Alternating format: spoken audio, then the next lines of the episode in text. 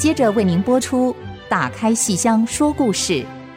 本节目由台积电文教基金会赞助。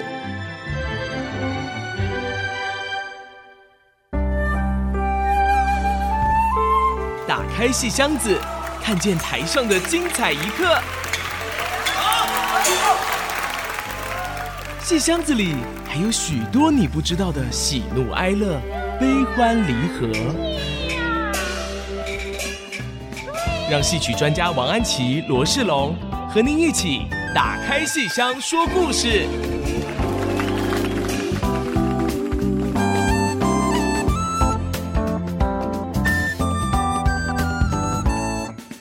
位亲爱的听众朋友们，大家好！欢迎大家再次收听 IC 之音竹科广播电台 FM 九七点五《打开戏箱说故事》节目。我是罗世龙，我是王安琪。我们的节目在每个星期五晚上八点首播，星期天下午一点重播。节目也会在 IC 之音随选即播 Apple Podcast、Google Podcast、Spotify 同步上线，欢迎大家订阅我们节目啊，就不会错过任何精彩的内容哦。嗯，上一次啊，我们跟安琪老师聊的意犹未尽啊，嗯、其实就在聊这个台积戏院《当爱情来敲门》这一系列的演出，老师怎么样用各种不同的方法，因应不同的剧情。啊，来做导聆跟介绍啊。嗯，那其实我自己的一个心得啊，一个感想就是，就好像我们常常去看电影啊，或看一些戏，就我自己还好，但是我有些朋友他非常讨厌人家跟他透露剧情，就是这个、啊、这个叫呃暴雷，这个剧透，剧透啊。所以我想请问老师，就说那其实我们在导聆的时候，总不免要讲一下这个故事嘛。啊，这个故事是悲剧、喜剧还是爱情还是什么，总要讲一下。可是怎么样又可以导聆？然后又不会呃，这个破梗，不会就是好像透露太多。老师有没有什么诀窍？没有，其实都是要要想过有一些故事不怕先剧透，嗯，因为就是爱情故事嘛，哈，这些这这些没关系。可是有一出戏，台积戏院这个有一场戏，就是大批官、嗯、啊，庄周戏妻啊，庄子侍妻。这个戏里面哦，有一个关键的一个人物啊，我就是实在我不晓得我要怎么样在导灵的时候。来介绍他，可是他很重要，又必须要介绍他。嗯、就是现在反正都演完了，我就可以讲，是就是大批官里面哈，这个故事大家都知道嘛。庄子的这个，嗯、我们在节目里好像也提过。是前阵子鬼风系列也演了，对。嗯、那么就是庄子诈死，所以有个灵堂，灵堂上呢就摆了一个纸人，哈一个纸扎人。那么这个纸扎人呢是由。演员活生生的演员来扮演的，那么这个演员呢，他在剧中的角色有个名字叫二百五，因为他是花两百五十钱扎的一个纸扎人，所以他就叫二百五。可是这个角色啊，没有一句台词，可是他的表演非常可观。所以如果我们今天演大批官，那懂戏的观众一定第一个问：好，庄周的妻子是谁演的？哪个演员演的？第二句话问的绝对不是说庄子是谁来演，一定问男主角。二百五，哇。所以这个纸扎人是个男主角，所以很有趣，在京剧舞台上把一个纸人当做男主角，嗯、而且把他这个纸人在台上戏很多，却没有台词，这个是非常有趣的一个设计。可是我怎么样来导灵？这个导灵我真的是觉得我没有办法先破这个梗，没有办法先剧透。为什么呢？因为连演出的时候我们都很小心的设计，是纸人他就不能走出来，嗯、所以是。换场的时候，换场的时候，灵堂摆出来，然后纸人呢是被那个剪场的抱出来的，所以这个演员是要被抱着出来，啊，不能太重。对，对，其实我们那个演员潘守和啊，嗯、他很瘦，可是问题是他是练肌肉，嗯，哇。他很多肌肉很重，人很瘦，那个脸非常瘦长，所以那个抱两个人抱，那两个人后来到后台，那个 手臂都要贴沙龙巴斯。那观众会觉得很奇怪吧？为什么一个纸扎人要两个人扛出来？因为他很重，而且这样才能够维持他的臂直。嗯，好，纸人连出场都是要这样子被抱出来放在那里，所以我们希望在演出的时候就达到一个效果，就是。坐在现场的观众会怀疑这个是什么，因为他穿的也是纸做的衣服，好有一点荧光。嗯，对啊，这个是真的纸扎人呐、啊，什么？然后他要在台上静止不动二十分钟，然后庄周才拿扇子来把它点化成活人。所以我们特别交代那个打字幕的，就是你不要在他被爆出来那一刻就打出。二百五由潘守和饰演，嗯、是不可以这样子。你要等到庄周点化他，他自己开始动的第一瞬间，那时候把他的名字、演员的名字打出来。那每次演都会，观众在那一刻就会哇，哦、原来是真的人，他已经在那边二十分钟了。所以这个是在现场演出现场，我们都要小心，呃，注意不要先爆雷的地方。那台积戏院这次我要如何在导聆中介绍他，就变成非常困难，嗯、所以我就努力的不讲这个人叫二百五，不讲他什么什么，然后我只请提醒观众注意，我们等一下戏中会有一个。看起来像偶，可是却不是跟偶戏跨界，是纯粹京剧本身的功夫。而这个偶，它是有什么样的功能？所以我只有讲偶，嗯、我没有讲它是角色演员扮演的。那它有什么样的功能？好，那么请大家先看，然后到演后分享的时候，我们再把大家看到的跟我们设计的能够做一点交流。我演后分享，我们就请导演。来跟大家做说明，以及指导老师。后来那个指导老师陈清河，嗯、就是我们提过好多次，是就是他太太是钟心凌的这个哈。陈清河呢，他就讲的，呃，我有写脚本给他，可是他有他自己的更鲜活的讲法，那就是不需要多形容，而是他就说是那个神隐少女哦，那个卡通里面的。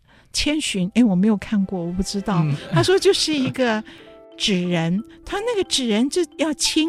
他说这个角色我教给我的学生潘守和的时候，就提醒他，就是一个字要诀。你演的是个纸扎人，是个纸人，嗯、所以你你要收起你的肌肉，你就是你一定要全身轻。嗯要放松，他演出了这个轻灵的感觉，那他是个纸人，这件事就成立了。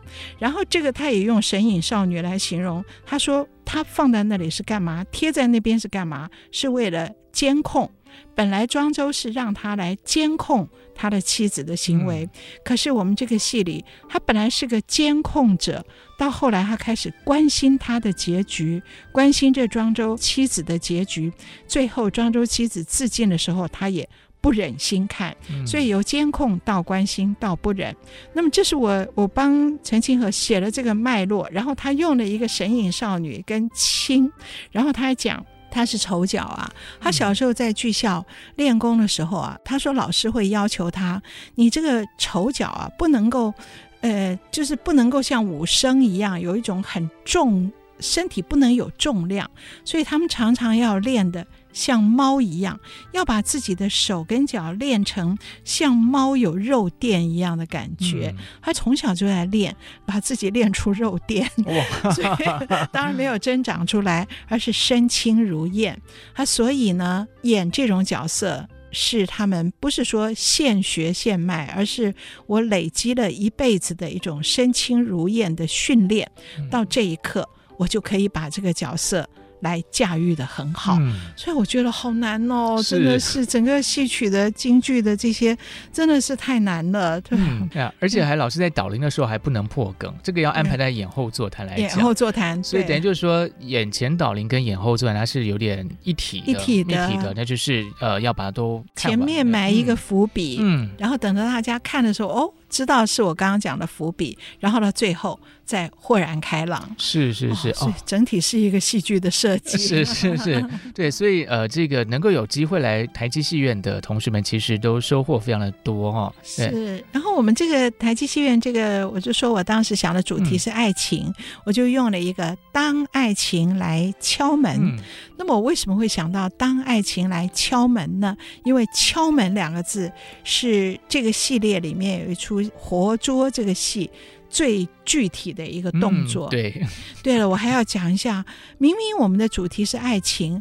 为什么除了开茶馆，除了石玉镯，除了昆曲《牡丹亭》的游园之外，还有两出鬼的戏呢？嗯、有一出鬼抓人，就是活捉；还有一出劈棺，哦，这个都很可怕。嗯、为什么会有鬼的戏呢？就是死也要谈恋爱。是是，那个，因为我印象非常深刻哦，那个其实是会有。扣扣扣那个谁，那个 活捉那个，对呀、啊，颜锡娇被宋江刺死以后，嗯、他没有回到人间来活捉宋江报仇，嗯、他是去找他的情人张文远张三郎，嗯、然后他来到张三郎门首，他说带我叫门，嗯、哇，他那个门那个字念的好屌哦，是 对，带我叫门，好这样念对不对哈？嗯、然后他就扣扣扣，哇，那一下我觉得就整个把这个主题当。爱情来敲门，点出来了。是。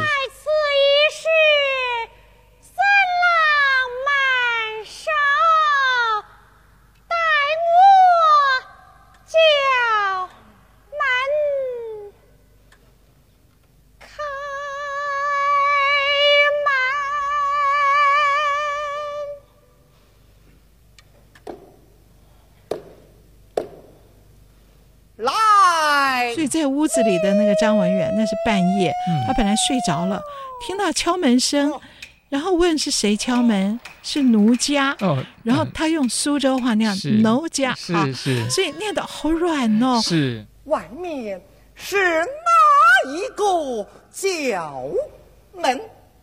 是奴家，是奴家。哦哟，我。这奴家奴家必然是为女客。你想一个色鬼啊，半夜听到有奴家来敲门，我也要全身骨头轻啊！对啊，就 所以那个爱情，是鬼跟人的那种爱情，哦，我觉得在这个系列里面，哎呀，真的很醒目。对，也就是说，老师其实是用一个主题去把这几个戏把它串在一起。等于就说分开看也可以，对对对，那你要就是从头看到尾，其实你就更加了解说这个主题的一个构想。对对，对而且其实可以看到很多种不同类型的哦，有这个呃人鬼的，对，对，然后还有诈死的，对，然后还有这个呃形式上来讲就有金昆也有不同啊，就是非常非常的多元啊。那其实我想老师在。过去这些年来，有非常多的戏曲推广跟导聆的经验。嗯、也许接下来我们就来聊一聊老师过去的一些其他的经验好了。好啊，好，好，那我们先休息一下，待会儿马上回来。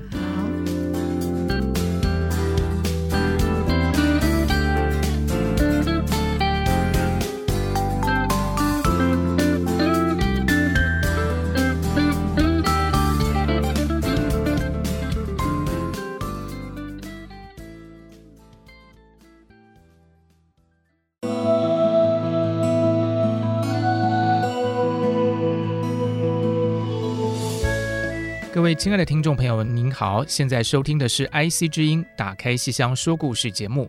那我们在上一段的节目里头，跟安琪老师聊到呃很多推广的一些经验啊、哦。嗯、那其实刚才也提到，就是说安琪老师做戏曲的推广跟导聆不是第一天了。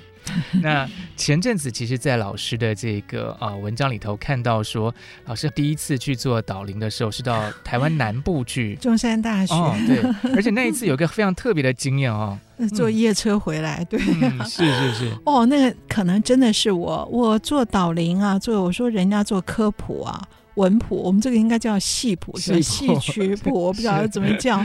就是到现在大概做了四十年了，嗯、可是每一次都很紧张哎。那我回想起我第一次，可能就是我最近在脸书上写到的，就是应该是一九八一还是一九八二，也就是。高雄那个中山大学的中文系是也刚成立不久，然后那个中文系的系主任是我老师龙宇纯老师，那他很喜欢京剧，他唱的很好，然后他也知道我喜欢他，嗯、我那时候在台大中文博士班还是学生，所以我记得是我的第一次，那他就找我去去中山大学给他中文系的全班去介绍京剧。哦，那个时候我还是学生，然后叫我去，就是不是做学术论文的一个报告，而是去介绍京剧。哇，这真的是第一次做，我又兴奋又紧张。那我记得我那个时候没有电脑啊，那时候我就要写稿子、写讲稿，我用那个。台大的那个考试的那个试卷纸，哦、你知道那个 横条的那个这样一叠，那个、嗯、我写了好几叠哦，就都手写的，把那个呃各位同学好这种都写上去。虽然那时候我已经开始教书了，可是这样子介绍京剧还是头一次，所以写了这个东西，然后我就想说，呃，我要跟一位呃内行演员一起去，让他可以当场示范。我就邀请了当时在大鹏国剧队的武旦。演员杨连英老师哈，嗯、那么就请小杨跟我一起去。那小杨也很兴奋呐、啊，能够到中文系去介绍。嗯、那个时候大学哪有说可以介绍京剧的，嗯、对不对哈？所以小杨是武旦嘛，我就记得他也是带了一副敲，因为武旦一定要带敲。哦、那个刀枪啊可以带，可是枪太长了，你要去高雄，那时候没有高铁耶。嗯、那那个枪你怎么带呢？所以他带了武旦另外一个。就是短边。短的鞭子，双鞭，那个你要耍那个双鞭啊，是个非常难的技巧。好，那么他就带这个鞭外出比较方便。那个时候到高雄真的是，呃，去的时候呢，呃，应该是下午的课，应该大概是自强号或举光号。去的时候也是坐了好久好久，哦，然后讲完，哦，讲得好紧张，可是很兴奋。是。然后我记得那个龙老师也非常高兴，同学的反应也非常好。我有介绍，反正就是把。所有京剧能够介绍的东西都尽量想的，不是那个内容难，而是要把它讲的怎么样活泼，还要想好笑话，就是这种这种，然后讲的讲的，我觉得还蛮好的。那讲完以后，龙老师留我们吃晚饭，也聊了半天，所以晚上回来我们就搭夜车。哇，那个时候搭火车的那个夜车，哎呦，好累哦。当然很多人都经历过这样子的，是可是我想现在的年轻朋友。朋友有了高铁，你出生就有高铁，嗯、是可能就没有想象过那个搭夜车晃回来的那种感觉哈。那整夜当然是不好睡的哈。嗯可是我比较舒服，就是我心里松了一口气。我去的时候，整个胸口提在那边，因为要要怎么样把我所喜爱的京剧很生动的介绍给同学，嗯、我怕他们睡着，所以去的时候很紧张。那回来的时候，整个就放松了，而且觉得效果很好，所以还蛮开心的。那可是就。很饿，因为就就是你做完一件事的时候就会很饿啊，所以整个晚上就觉得好想吃东西哦。那时候列车上没有卖东西，好像没有哎，我好像记得夜车是不是没有？夜车上也不能打扰人吧？哈，对，可能是这样子，不能像坐飞机的时候一直推那个餐点出来叫你吃。对对对对，对你那个世龙在法国回台湾的时候，常常有搭飞机的 经验，那就你那时候想睡的时候会觉得，对，因为老师刚才讲说那个搭夜。车经验其实我是没有坐过啊，可能是很小时候有个也忘了，但我比较对应到就是搭飞机，搭飞机对那个经验，就是睡也不好睡嘛，因为你就是坐着，对，然后飞了十几个小时，那呃就是我在想搭夜车可能因为灯也暗了什么的，那我们搭飞机比较辛苦，我们坐经济舱，所以呢就是时间到了，它灯就要亮，然后就要推那个餐点出来，那你不吃也不行，因为你旁边的人会吃，然后那个味道就会一直飘散，所以你就只好跟着大家一起吃，然后又不能睡，然后旁边人有时候会看电影。然后那个光就很亮，所以然后你戴一个眼罩，那就绑得很紧，其实 也睡不太好。我大概可以想象那种感觉了。唯一不同就是老师坐了夜车觉得很饿，那我们坐在飞机上就一直有东西吃，好讨厌哦，一直要吃。这是我们两个就是那个经验不太一样的地方。我觉得我那个饿，其实那个夜车那个椅子啊，没有飞机舒服。就算稍比飞机宽一点，可是它的那个椅子，我记得当年那一九八一八二年，那四十年前了，对不对？嗯、那时候是不舒服的。可是你那个饿是一种。做完一件事以后，松了一口气以后，就想大吃一顿。对，就像我们每次录完节目之后，都跑去吃宵夜的那个感觉。可是我们录节目并不那么紧张。对不起。哇，当时那是我第一次去做这种科普戏曲谱哈，哦，所以就很紧张。那我跟那个小杨跟杨莲英呢，是熟，可是又没有熟到说可以。聊天聊一夜而怎么样了，所以反而有点那个半尴尬半笑。对啊，那结果到台北的时候，大约清晨嘛，大概五点半六点的时候，哦，那时候当然是本来是很想回家，赶快去吃一顿什么，然后或是回家洗澡。可是小杨就硬拉着我，他说：“我带你去一个地方。”那结果他是去永和豆浆店，那地方当然是我们都知道的。可是你在那个清晨，在那个时刻。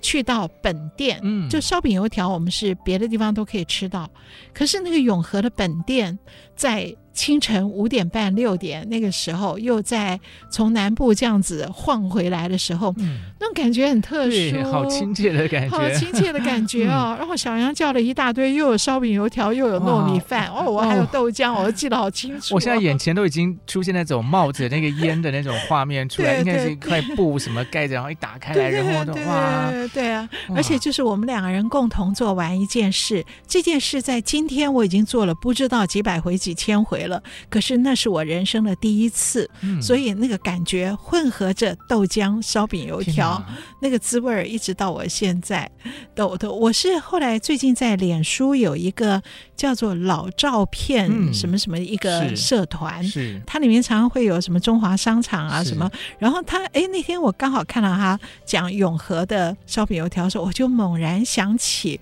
我的这个去做戏曲推广的人生的第一次，就混着烧饼油条的味道。哇，是老师这个经验就跟这个普鲁斯特很像。哦、普鲁斯特这个吃了这个马德莲蛋糕，蘸着红茶，哦、然后这个回忆都回来了。那老师这个是烧饼油条，然后呃永和豆浆。然后沾着吃，那些戏曲推广的经验就回来了。然后也刚好那一天，就是我们国光在演戏嘛。嗯、然后杨连英跟我一起去的这位吴旦，杨连英，他比我还大几岁呢，已经退休了。然后他现在在台湾戏曲学院就在教一出老戏。嗯，他以前他的老师教给他的老戏，所以刚好那一天我就觉得，哎，我们同样都还在一个京剧的。呃，这个工作上面，那么我们从那么早以前就一直在这个里面，所以啊，就有一种 有一种这一生大家都是有志一同的这样的一个感觉。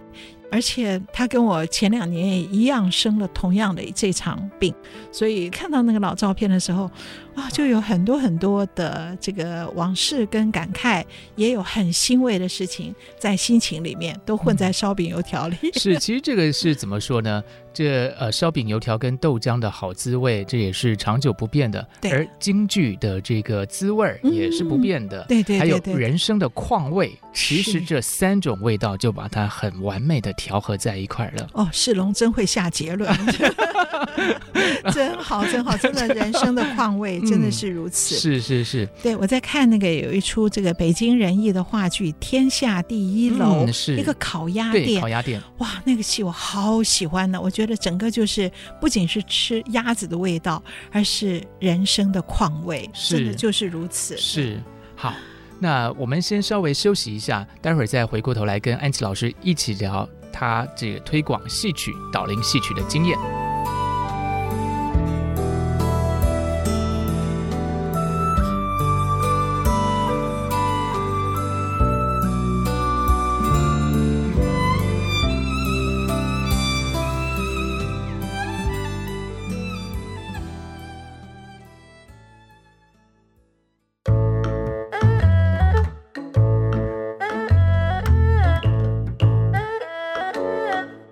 欢迎大家继续收听《打开戏箱说故事》节目，我是罗世龙，我是王安琪。在前一段的节目里头，哎，老师给我们分享一个好有趣的经验，就是坐夜车，然后呢，从这个推广的、嗯、呃中山大学回到台北，嗯、然后去吃这个烧饼油条的故事啊。哎 对，那我们有点好奇啦，就是说，那那次老师当然是带着呃杨连老师一起去做这个示范。其实很多这个导聆的确会有一些演员来现场的做一个示范演出。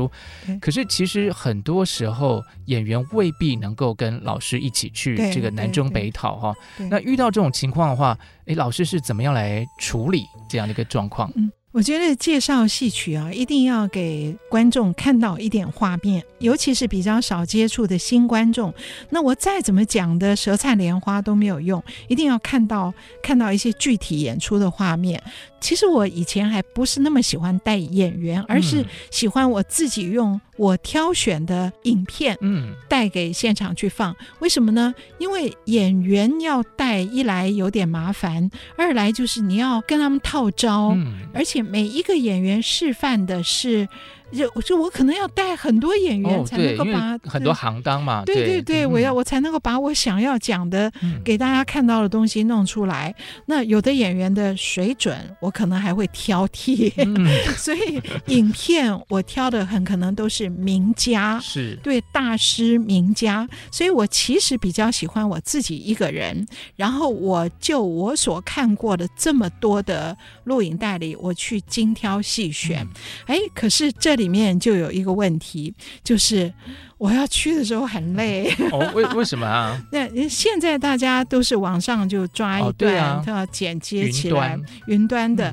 可是你知道吗？最早就是三四十年前，我刚开始做这个事的时候，别说没有云端了，那时候连光碟、DVD 都没有。那时候用的叫录影带哦，录影带、录录像带，你知道，就是我年轻的朋友可能都没有看过、嗯、那个录影带。可能看过的朋友是知道有 VHS 这种大带，嗯、我一开始用的叫贝塔小带。哦这个、我看过，我小时候看过贝塔带。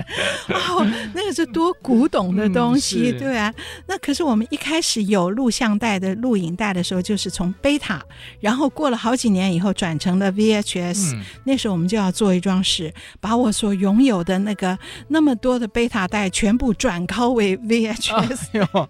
那时候是我我说的还不是去做推广，而是我自己要看的，哦、那我自自己的工作，要把它转为 VHS，而且这些袋子有时候会坏掉。对，而且就是还不能只有一卷，因为它可能会发霉，或是什么卡带什么之类的。对，对，要备份，嗯，还不能只备一份。对，所以你知道我那家里，我跟研究室哦，家跟研究室全部都是，都是录影带链。对呀、啊，很恐怖啊。嗯、然后等到 VHS 过了很久以后，开始有。光碟就是 VCD，然后慢慢到 DVD，然后我们这种喜欢看戏的人的工作就是把 VHS 要转为 VCD，然后过几年要转为 DVD，所以我一辈子都在做这种事。后来现在要把再把它转成数位档。对对对对，到现在为止是数位档，然后这个是、过几年以后要变成什么档？所以一辈子啊，就是我是一个完全不懂科技的人，可是这个工作是我一辈子追着跑的。而且我说的是我自己，等于是我的在家看戏的消遣，嗯、而还不是说去做那个教材或者是推广的演讲。那么，可是我如果去推广演讲的话，我当然要给我的观众看一段影片啦。那我就从我自己的资料库，我自己看了这么几百卷的这种印象中，我要去找出我的重点。那所以去演讲的时候就要带很多录影带。怎么说呢？譬如我今天如果要介绍这个京剧的呃服装，呃或者是他的小道具切末，跟你的身段舞蹈有什么关系的时候，我就会要选你的老生挂的那个胡子叫染口，髯口要怎么样用它？怎么样配合它的长水袖？就是比一般的长的那种水袖，还不是说青衣那个特长的水袖。假设我今天要去介绍水袖跟染口，还有你头上那个头发要怎么去甩它。假设介绍这三样东西，我一定会挑好几出戏，在不同的戏里面，不同的演员他耍出什么样不同的姿态。好，那我当然就从我自己脑海中的资料库里去找。好，找出来以后。这个不难，找出来以后的问题是，这一卷录影带这一出戏里面，可能在三分五十秒到四分二十秒这一段是我要看的，然后呢，会要隔两分钟。到六分，第六分才有我要看的后面的那一段。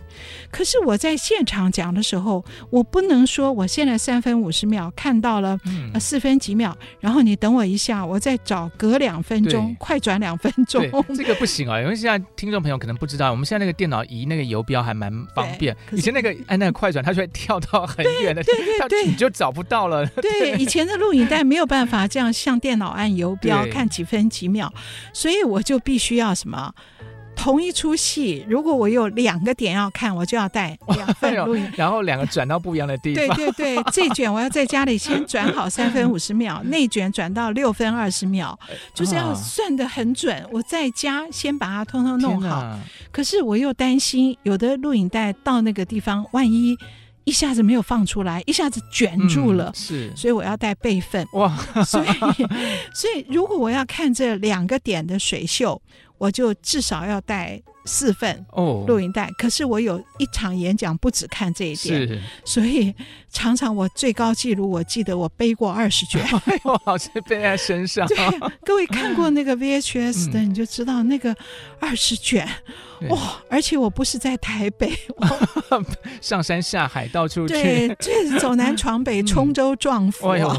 而且我还不只要带那个，我还带我的皮包啊，然后那个雨伞呐，什么外套啊，是，我就觉得这这个不但是体力活，而且是智力活。就是我刚才想到一件很重要的事情，哎，就是照顺序带好几卷，对，还要编号啊，因为它的影片内容是一样的，对啊，所以我要编好，在那个上面贴好那个，然后我自己还。还要那个一开始说都没有用电脑的时候啊，那个三四十年前，我自己要写好第编号一是什么 几分几秒，活捉二，然后活捉一的备份跟活捉二的备份，然后 活捉一的演员是童子玲，这个动作跟活捉二陈永麟这个动作同样这一点，两个人的表演不一样。而且老师那个虽然就是跑的很累，但是那个头脑要维持很清楚，不然会搞错。对，因为那个我可以想。那种压力，就假设啦，不小心有一个放错了，后面就会整个乱掉，乱掉，我心也乱了，对不对？然后我每次出去啊，夏天的话，那个真的是大汗淋漓啊，所以就扛了二十卷录影带，二十卷录影带，而且譬如有一次，我就记得我去成大，那时候也没有高铁，然后我就搭火车，成大就在火车站那边，后站出来，后站出来，然后可是所谓后站出来就到，我到校园里，我要找文学院，我。天哪，那次啊，弄到就是后来在路上碰到人家，就人家就问我，你你好像头亲 不愈，就是狼狈到那种地步啊。然后到了那个教室，我就要把时间算得很宽，因为我知道我会很狼狈的到那边。可是有时候太宽了，就太早到，太早两小时前就上，那我又不敢去找人家，因为你看我如果我今天是个系主任，然后我讲好今天四点有个演讲，我一定。定假设对方是三点半到，嗯、如果他两点就来找我，我一定觉得你怎么那么讨厌？然后就也不知道安排什么 什么活动，然后我要跟你讲话讲两个钟头，我要跟你 social 两个钟头，而且我这两个钟头本来我要做我的事的，嗯、所以我就不敢去找人家，我就要在榕树下。这个老师好辛苦哦，成大的榕树下在那边，哇，等到三点半的时候我再进去。哇，真的是狼狈不堪，啊。而且那个时候，像现在我们有时候等人，反正就手机把一些讯息赶快回回掉了。那时候没有，那时候也没有，就只能在那边等哦。对呀，啊，嗯、然 后大热天，哎呦，好辛苦，好辛苦。然后有一次是在台北，是在好像是铭传，嗯，就在那个台北圆山过来那个那个那个地方，忠烈祠那个附近。是是是那个建潭那边，剑潭那边，对，那民船，哎，我觉得我坐计程车去就好啦。那结果那个计程车司机就把我送到门口，说：“那就这边。”然后我当时心里面在想着演讲的内容，因为我讲稿也都是写好的，想要演讲内容，我就忘记了说很高，铭传很高，对，要爬。我应该请他那样子开上，从那个那边开过去，我就忘了，我就下来了。下来，然后我就只好爬上去。是，那个司机也蛮好玩，他没有看到说那么大一包东西，然后就这真的那个拿着就用一个什么那种什么布啊，这样把它拎因为没有那样样的，如果是用一个什么一个塑胶袋的话，嗯、我要拎个三袋，真的是来卖来卖衣服的，哦，很糗大。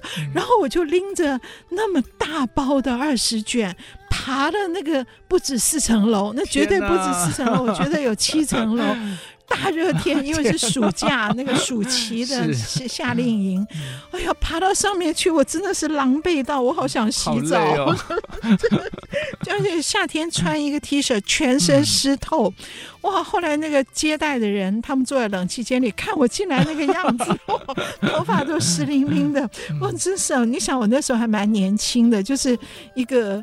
不算老的女人，然后搞成那个样子，好辛苦，嗯，哇，真的是太狼狈了哦。后来在那边歇了很久，我都没有那个汗，还是流个不停。嗯、然后等我讲的时候，他们就只好拿了一个电扇摆在我面前，对着老师吹吗？对啊，对着我吹。他们不知道这样会害人感冒吗？不会感冒，因为我那时候实在是太热，而且满脸通红，头发还在滴汗，嗯、就是真是狼狈不堪。看呐，这是我去做戏曲推广的经验。就是本来我一讲到戏曲，我就会很兴奋，更何况就是赶路这样，就弄到我正好真的是，哎，我想我心脏病就是这么来的。对，所以其实每一次我们听到这个呃安琪老师，或是甚至有其他的老师在做一些推广导聆的时候。看起来是悠游自在，哦、实际上 实际上背后都是非常多的心血哦。对，而且要很精密的计算。是是是，老师刚才说，连讲笑话都要先这个先要算好哦，那个时间点讲到什么段落的时候，可以搭配一个什么笑话，然后进去这样子。对对对。而且还有一个令我非常敬佩的地方，就是那个老师说科技那个部分。对，我们休息一下，待会儿再回过头来跟老师继续聊这些啊很特别的经验。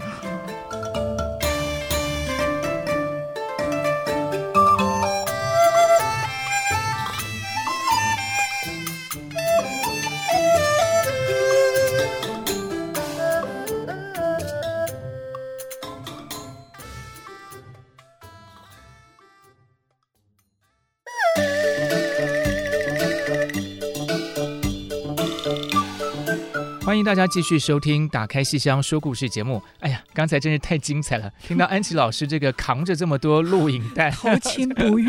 没有，其实我脑海中想到的是另外一个画面，就是唐僧取经，这个背着这一堆，这个其实就是像这个经典的这个哎呀，我旁边没有沙悟净，没有猪八戒，没有老师，其实好像都是唐僧自己扛的，不是吗？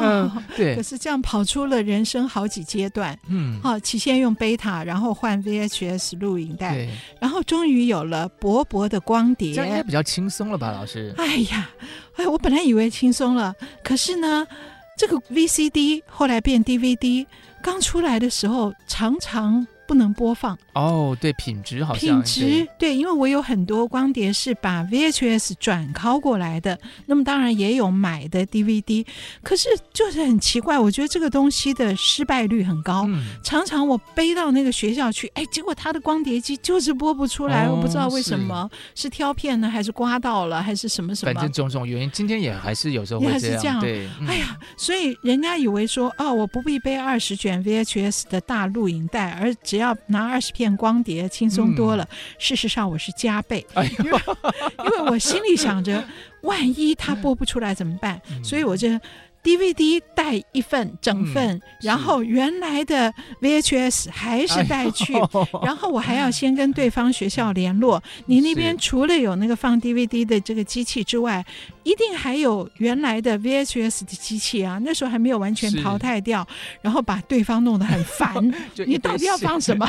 一堆线接来接去的。对呀、啊，然后我要提早到那边去试，到底哪一个能播，嗯、还有哪一个播出来比较清楚。嗯、哇，我真是。把对方烦死了，而且我自己心里哦挂心挂的不得了，急得不得了。那这样下来真的是得提早两个小时到了。所以你想，人家烦不烦？人家视听教室的人要提早两个钟头在那边等我。好，那终于又等到第三阶段了，就是我可以把 DVD 啊，我我的做法是最我因为我都不会，我就把那个 DVD 直接在这个电脑里面，我把它 copy，嗯，就复制以后就变成了电子档了。嗯，因为我不晓得它到底叫什么格式，我就这样称呼它。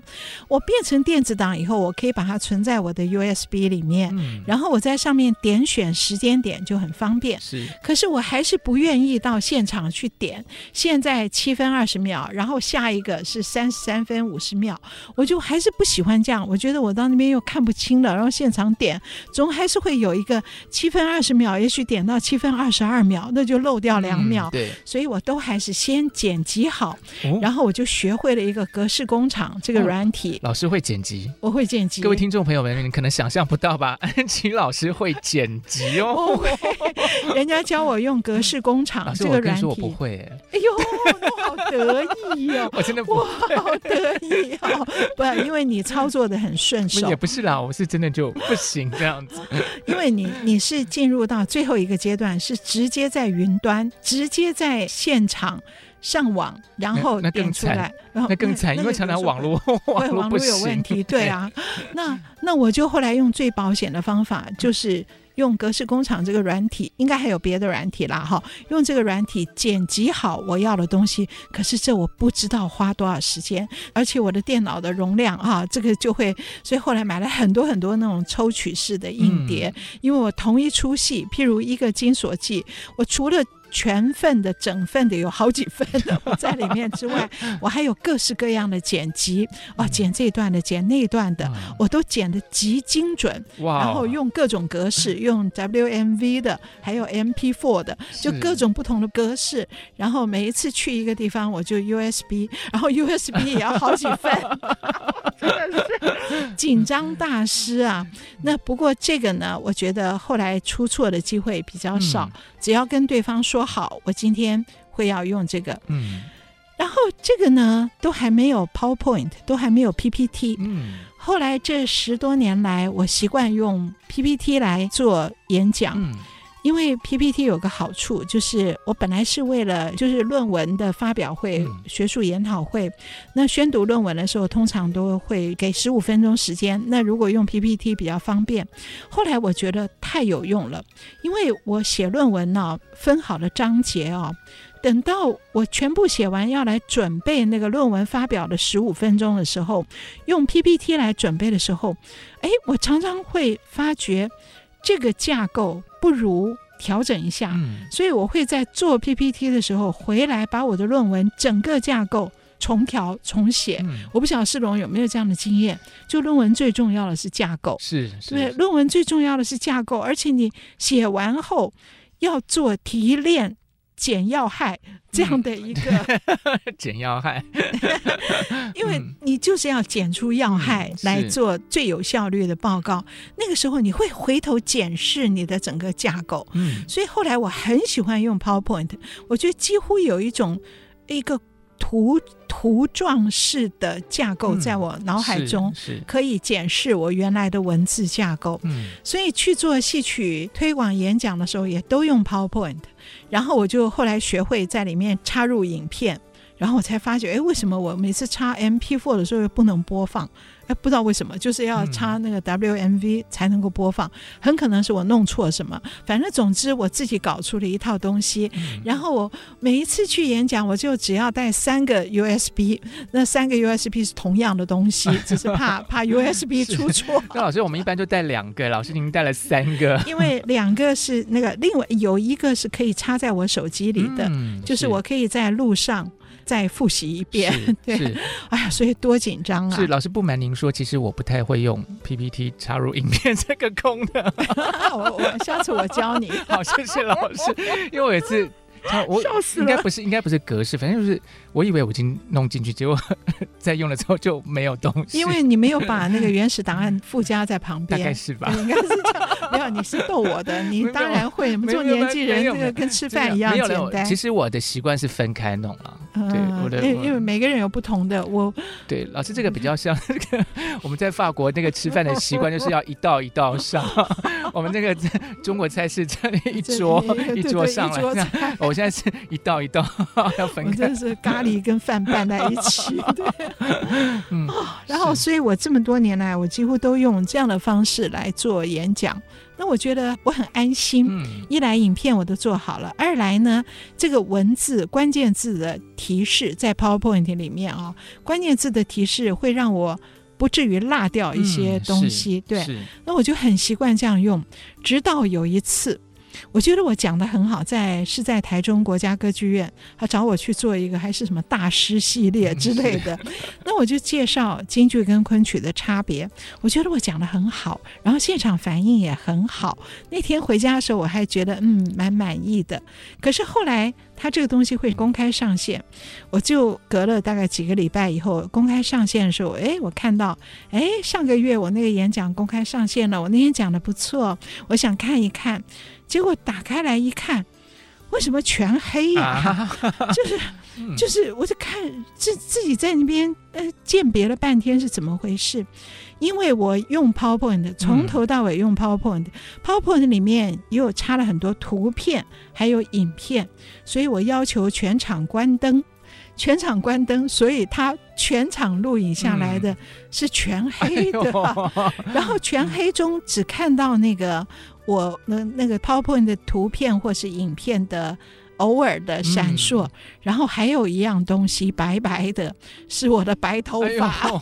哎、老师应该不是啦，是那个。所以那次啊，我看了以后我很很惊吓，我就觉得不能这样子，嗯，因为我不是因为说白头发被对照出来，而是我想现场的听众，你在一个全黑的电影院里。那不是很容易睡着，嗯，所以我后来我就想，我不能全部，嗯，我要改变我这十多年来演讲的方法，然后刚好就是碰到台积电这个台积戏院在阳明交大艺术季的眼前导聆，所以当时他们问我眼前导聆要不要用 PowerPoint 的时候，我就坚决的说不要，嗯，我要凭我一张嘴，嗯，把一些我要讲的东西，甚至包括画面、影像，完全靠。口述嗯来呈现，嗯，因为眼前导灵后是要演戏的，我不必在前面再用一个 PowerPoint 用文字什么什么了，是，所以这个东西啊，做科普做戏曲谱做了一辈子以后啊。这个里面都有一些历史阶段性的发展，这里面都是学问呢。就是说，像我们呃平常就是去看演出的时候，有时候有一些眼前导令啊什么呢？呃，有时候那个想象中就是那不就是十五二十分钟的事情吗？那最紧张了。是是，那相信老师这么多经验，一定就是很多的。我最怕在国家剧院那种大戏演出前的。七点到七点二十的导聆，嗯，哦，那个简直是跟时间赛跑，要时间精算师，因为你只能捡要害，是，然后 捡完要害，我又不能一直把那个手表这样拿在那个地方，然后七点二十，就算我准时结束了，也可能有观众有问题，嗯、问题一问，要合照，要合照那是很荣幸的事，嗯，可是问题是我要进去找座位，然后。嗯要去洗手间，哎，对啊，因为上半场可能很长，然后我也要给观众留这个找座位。的这个哦，所以好紧张哦。而且听到老师讲说，其实那个是看起来好像是一个呃随性的漫谈，就我我们我们一般人感觉上好像是，是可是。实际上背后是很多精密的这个计算跟剪辑，对对，跟这个铺排的这个过程，对，怎么样在第一时间吸引到这些可能未必对戏曲很熟悉的观众，这个其实是要去。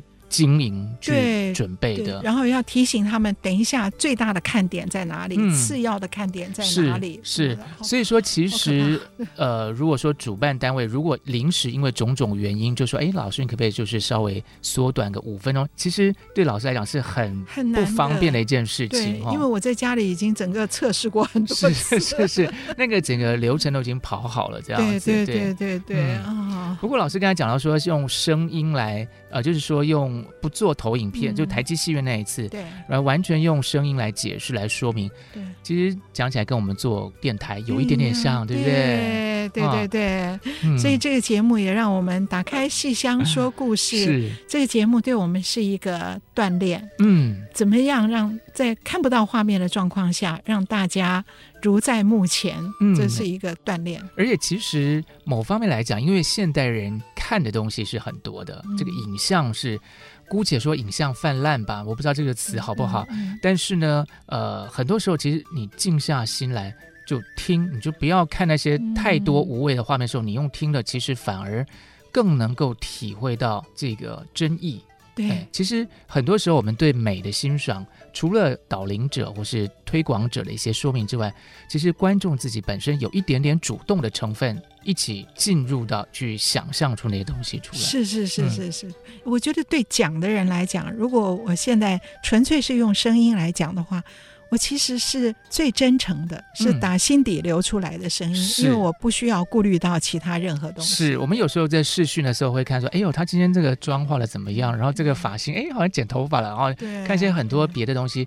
可是当只有声音的时候，我们是在进行最真诚的沟通。对对对对嗯对对，希望各位听众朋友们继续跟我们一起 真诚的喜欢戏曲，走进戏曲。对。然后多听这个节目，是，然后多看多看戏曲的演出。嗯，那我们今天节目时间差不多要告一个段落喽。嗯那在这边还是要提醒听众朋友们，在这个防疫期间，记得要戴好口罩、勤洗手，保持防疫距离，确实遵守实名制哦。呃，各位听众朋友们，如果说您喜欢我们的节目的话，欢迎各位到 Podcast 评五颗星，留下心得。如果您对节目有任何的建议，欢迎到我们节目页面来留言，我们也会根据您的问题跟建议来做一个答复。打开戏箱说故事，我是罗世龙，我是王安琪，我们下次再见，拜拜。好拜拜。本节目由台积电文教基金会赞助播出。台积电文教基金会深耕文化经典，引动艺术风潮，与您共筑美善社会。